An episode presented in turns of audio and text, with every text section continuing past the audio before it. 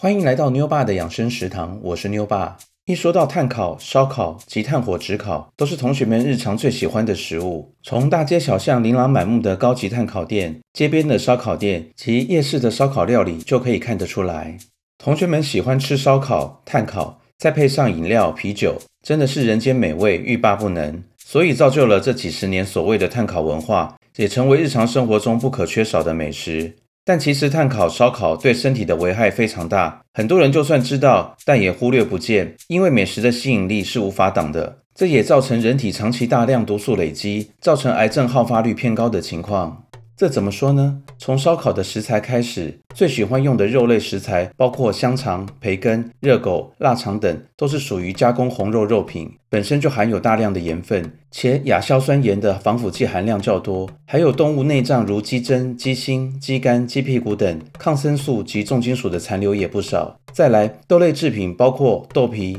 豆干、豆腐、甜不辣等，还有包含蔬菜类的玉米，大多是转基因食品。最后还有蔬菜类的大葱、青椒、甜椒、花椰菜、小黄瓜为农药残留较多的食物。所以，光食材部分就有亚硝酸盐、抗生素、重金属、农药及转基因这些毒物，而这些才是刚开始而已。再来，烧烤的调味酱部分，烤肉酱的成分大部分含有焦糖色素、柠檬酸、修饰玉米淀粉、甜味剂等添加物。使用这些添加物的目的是为了增加酱料的色泽、防腐，或是让酱料更粘稠、更容易粘附食材，同时还能延长酱料的保存期限。吃多了不但会摄取过多的热量，对人体的代谢功能也会产生极大的负担。再来，炭火因为烤肉时，除了容易产生无色无味无臭的一氧化碳的剧毒气体外，烤肉冒出来的烟总是会隐藏着一股诱人的香气，在香气的背后，其实潜藏了对健康有害的物质在里头。在烤肉冒出来的烟里，有一种名为多环芳香烃。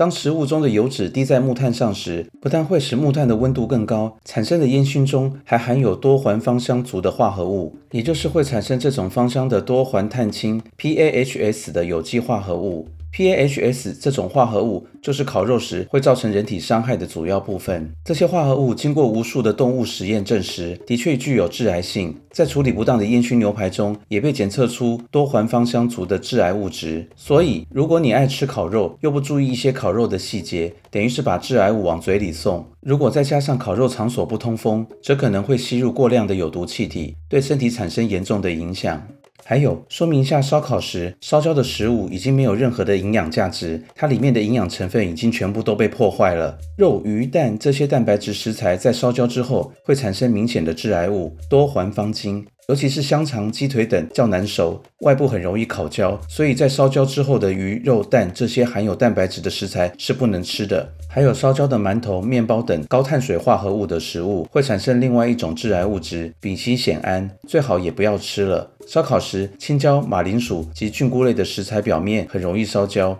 吃烧焦的蔬菜虽然跟离癌没有直接的相关，但吃多了营养价值被破坏的蔬菜类食物，对健康也没有任何的帮助。再来，烧烤时除了食材容易烧焦之外，另一个状况是食材里面容易半生不熟。有时同学们在外面吃烧烤时，会要求老板特意要烤嫩一点，如肉类跟海鲜类有寄生虫，就全部下肚了。虽说胃酸可以消化寄生虫，但嘴里或食道有伤口，寄生虫很有可能透过血管进到身体里面，这是相当恐怖的。最后说了这么多，语重心长的建议同学们少接触烧烤类食物，吃了之后只会对身体造成负担。就算用电烤、燃气烧烤，一样好不到哪里去。必要时烧烤再加啤酒，直接会操爆自己的肝脏，并加速毒物在身体扩散的速度，这样就会很快的到另外一个世界了。那么多的毒物，同学们随便挑几样，身体几年的毒都排不完。加上有些人不爱运动、不爱喝水，毒物长期累积在身体里，日积月累下来，大量毒物刺激正常的细胞病变，接下来恶性肿瘤、癌症指日可待。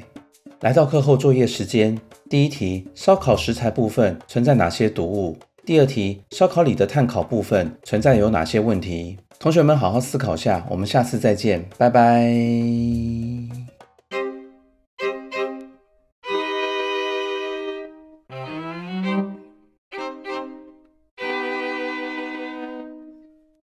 课后作业第一题答案：烧烤食材部分存在的毒物有亚硝酸盐、抗生素、重金属、农药及转基因等等。课后作业第二题答案：烧烤里的碳烤部分存在有哪些问题呢？除了容易产生一氧化碳之外，产生的烟熏中还含有多环芳香族的化合物，也就是会产生这种芳香的多环碳氢 （PAHs） 的有机化合物。PAHs 这种化合物就是烤肉时会造成人体伤害的主要部分。人体穿着的衣物也很容易沾上 PAHs。碳烤结束后，回家可以持续吸入这类毒物，顺便留一点给家人。